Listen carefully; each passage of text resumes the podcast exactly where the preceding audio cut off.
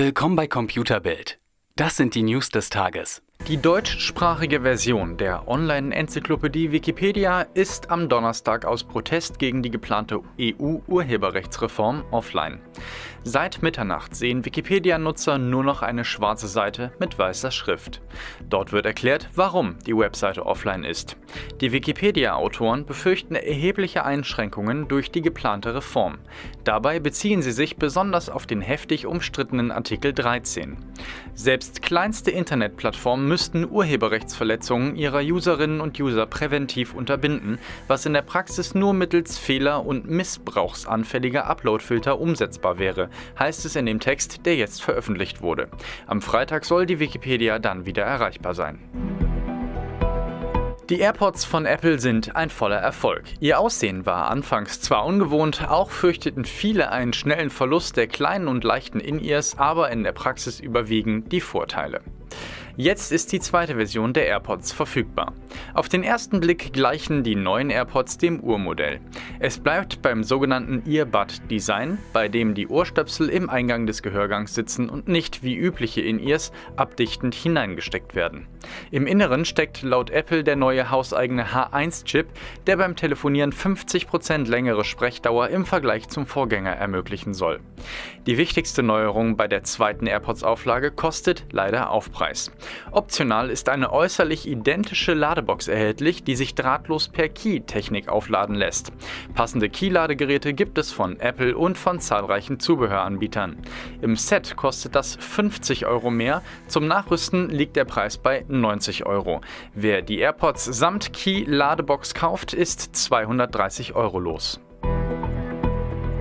Auf der Game Developers Conference in San Francisco ließ Google die Bombe platzen. Der aktive Einstieg des Tech-Giganten in den Gaming-Sektor heißt Stadia. Und hinter diesem Namen steckt mitnichten eine neue Konsole, sondern tatsächlich ein Spiele-Streaming-Service. Die vormals nur unter Project Stream bekannte Plattform startet weltweit noch dieses Jahr und könnte die Games-Branche womöglich gehörig umkrempeln. Stadia ist ein Gaming-Streaming-Service, der auf nahezu allen Geräten das Spielen von aufwendigen Titeln ermöglicht. Voraussetzung ist wohl eine schnelle Internetleitung. Aber die Hardware am anderen Ende spielt kaum noch eine Rolle. Einen eigenen Eindruck machen sie sich aber besser noch in diesem Jahr selbst. Stadia kommt irgendwann 2019 zu Google. Sixtshare geht in Berlin und Hamburg als Konkurrent für DriveNow und Car2Go oder eben ShareNow und alle anderen Dienste an den Start. Doch mit einer Meldung macht sich das Portal zu Beginn recht unbeliebt. Wie Strategievorstand Alexander Sixt nach Angaben der Welt erklärte, richte sich der Preis nicht nur nach der Verfügbarkeit der Fahrzeuge und dem Wetter, sondern auch nach dem Standort, von dem aus die Anfrage gesendet werde und möglicherweise der Marke des Mobilfunkgerätes. So kann eine Fahrt, die vor dem Eingang einer teuren Boutique mit einem iPhone gebucht wurde, teurer sein als eine Fahrt, die man vor dem Aldi mit einem Android-Smartphone kauft.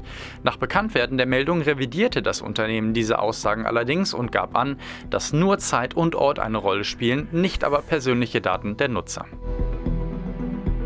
Wetten, das meldet sich zurück. ZDF-Unterhaltungschef Oliver Heidemann kündigte die Rückkehr der Sendung mit Thomas Gottschalk als Gastgeber an. Allerdings soll es nur eine Folge geben, die anlässlich des 70. Geburtstags von Gottschalk ins Programm rutscht.